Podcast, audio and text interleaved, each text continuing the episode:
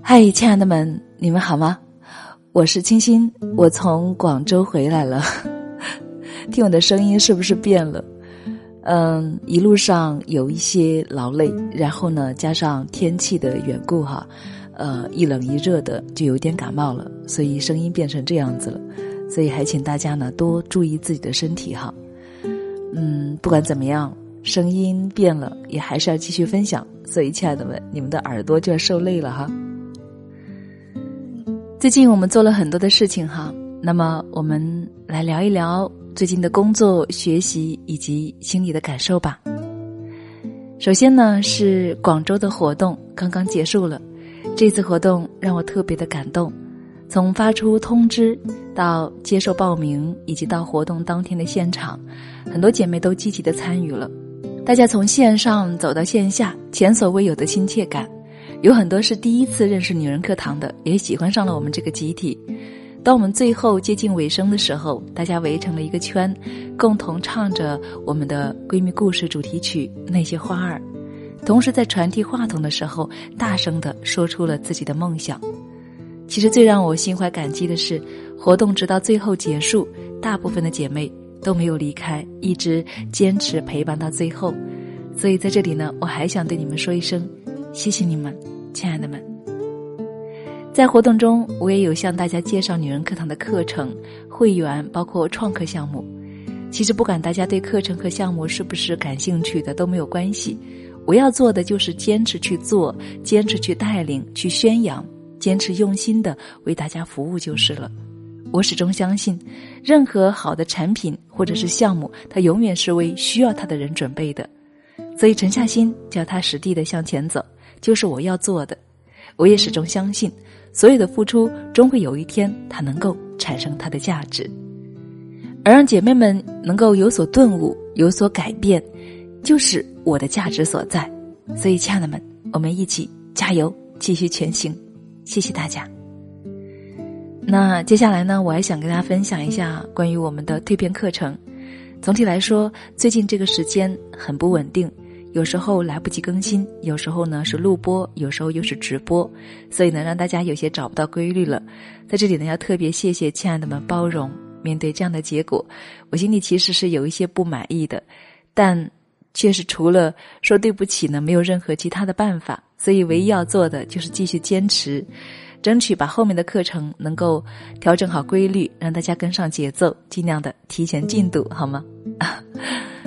嗯，前面提到了自责，其实我想，不管怎样，或许这才是真正的蜕变吧，没有那么的轻松，需要我们用心认真的去对待。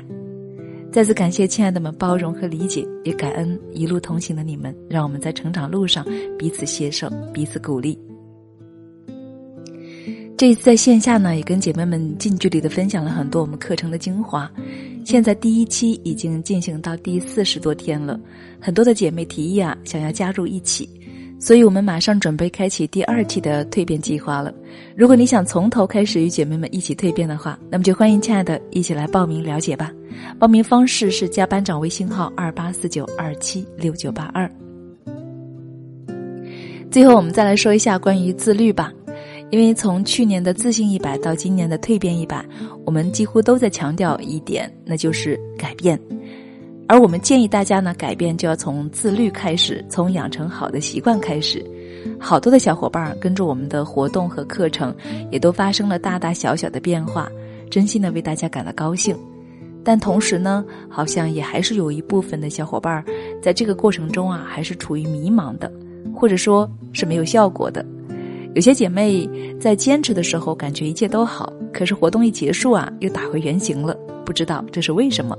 所以在这里呢，我也想给正在坚持的或曾经未能够很好取得效果的姐妹们说几点。第一，你可能需要反省一下，你坚持的内容是你能力范围之内的吗？一定不要贪多贪大，应该要遵循循序渐进的原则。第二呢，你是否有透支你的意志力呢？要知道，我们每个人的能量和意志力都是有限的，不能够过度的透支，尤其是要懂得及时的补充能量和吸收新的能量才可以。具体补充能量的方法有学习、休息、吃好喝好，还有看美好的事物、与美好的人在一起和做感兴趣的事情等等。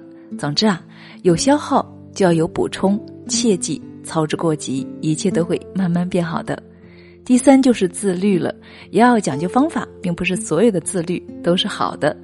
那么，为了说明自律的好与坏，最后呢，还是跟大家一起来分享一篇文章，希望对正在用自律寻求改变的你带来一些参考的建议，好吗？我们一起来聆听今天的节目吧。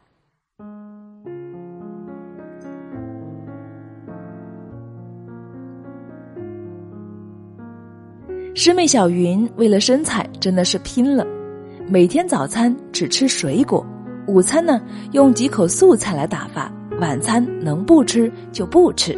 不仅如此啊，她每周去减肥针灸两次，每天至少一万五千步垫底儿。遇到双休日呢，不跑十公里以上不算运动。她跟我说，目标就是奔着 S 码去的。可是啊，小云天生没有一副小巧玲珑的骨架。就是剩的只剩骨头，也是穿中码的身材。我劝他呢，不要这么折腾自己了，健康啊比什么都重要。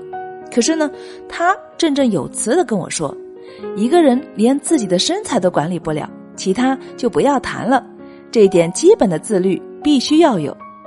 我笑他，唉，目前大多数行业中有几个人会关心你的腰围是多少啊？人家关心的呀是你的业务能力、工作效果和业绩。结果果真，两个月后，有一天晚上，突然接到小云从医院打来的电话，问我能不能够去看她。我着急的赶到医院，才知道她已经住了好几天院了。原来她因为过度的减肥，身体内分泌紊乱，致使脸颊和眼部周围都长满了斑点。又因为身体免疫力下降，身体长出带状疱疹，使得胃功能、肾功能都出现异常了。出差途中被同事送回医院来抢救。爱美之心，人皆有之，但也不能够动辄就用自律来要求自己呀。注意了，这个自律是用双引号的，更不能够用模糊的自律来要求自己。这样的自律只能够是。伪自律，不仅不能够达到预期的效果，甚至啊会让自己受到伤害。其实，无论是财富还是样貌，生来就含着金钥匙的人毕竟有限。自律和付出可以让我们更接近心中所想达到的状态，可是啊，必须首先对自我有一个清晰的认知。有些目标其实既无必要。也无可能，在这些方向上太过投入，只会越走越远。好朋友小魏呢，曾经给我讲过他工作时的一段切身经历。那时啊，他毕业入职不满一个月，在整理一次文件的时候呢，偶然就看到了全英文的会谈资料。他觉得呀，以后公司肯定需要英语人才，就立即报了速成班。此后呢，每天至少两个小时坚持学习，休闲时间耳机几乎是不离耳朵，单词书更是不离手。大家都知道啊，他在学习英语，领导自然也知道了他的上进心。半年后，公司有个国外项目需要洽谈，领导觉得他这么用功学习英语，又是大学毕业不久，就点名让他来参加谈判。他自信满满的走进会议室。刚坐下就傻了眼儿，原来啊，这次会议的文案上都是专业词汇，他完全没有相应的知识储备。谈判一度出现难堪的冷场，直到临近尾声时，对方连问了三遍：“还有什么问题要补充吗？”他才极其狼狈的摇摇头。不用说哈，那天的谈判结果也能够想得到了，更不用说领导的脸色有多么难看了。从那以后呢，和项目有关的业务他就再也没有参加过。干了不到半年，小魏就跳槽了。有人说自律是加分项，胜任却是及格线。对于一个员工来说，基本的工作都不能够胜任，甚至基础的业务都不了解，这种刻意自律的学习失去了它原有的意义。其实哈。好的自律从来不是盲目的，至少需要两个要素：第一，要有明确的目标；第二，循序渐进。只有保持在自己的节奏上，愿意根据情况做出调整，这样的自律才能够有效果。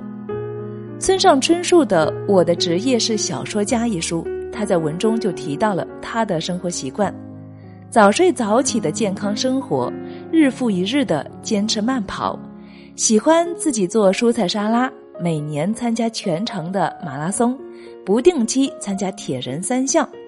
他的生活比我们大多数人都简单、健康、规律，生活里啊几乎只有写作、运动和音乐，但是他过得比大多数人都富足，这是为什么？因为村上春树很早就知道自己的终身职业是成为一名作家，他生活中的一切自律都是围绕着这个目标来制定和实行的，没有多余的欲望，也没有细枝末节的干扰。当他的身体状态和精力发生变化时，他能够沉着的去调整，始终让自己保持在稳定的节奏上。这样的生活虽然辛苦，但是也很舒坦。一个学会审视自己的人，才有可能认清自己，并且时刻提醒自己什么可为，什么不可为，什么坚决不可为。我们每个人都有一双蜡烛的翅膀。只有与太阳保持距离，才能够逆风飞翔。伪自律让我们过分的靠近太阳，融化了翅膀，折断了梦想。其实我们在做任何事情，或是在盲目跟风之前呢，不妨先认真的想一想，对你来讲，此时此刻最重要的事情是什么？我们不能够用模糊的自律来要求自己。一定要穿 S 码的衣服，宁愿熬夜也要背单词，强迫自己每周看二十本书，却从未细致的思考，这样的自律是伪自律。每天刻意要求自己做到预定计划，生怕没有完成被别人笑话。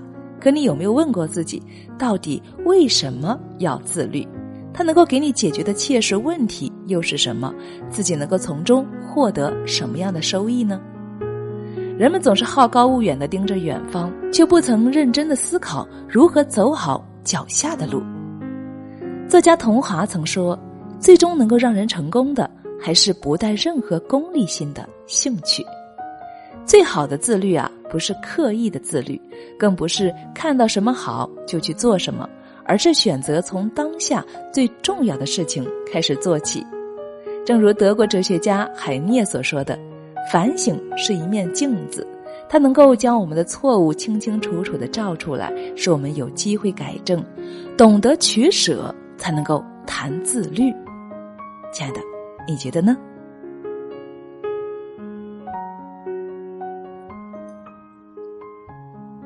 好了，亲爱的们，今天的节目就给大家分享到这里了。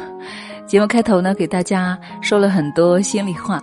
也希望可以得到亲爱的你的一些回应。如果你也有一些话想对我说的话，我真心的想听到你的声音，好吗？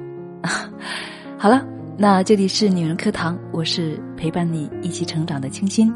第二期的蜕变课程，如果你想一起参与的话，我热烈的欢迎你，我们一起成长和蜕变。更多的详情可以关注我们的微信公众号“女人课堂”，了解更多。我们下期再见了。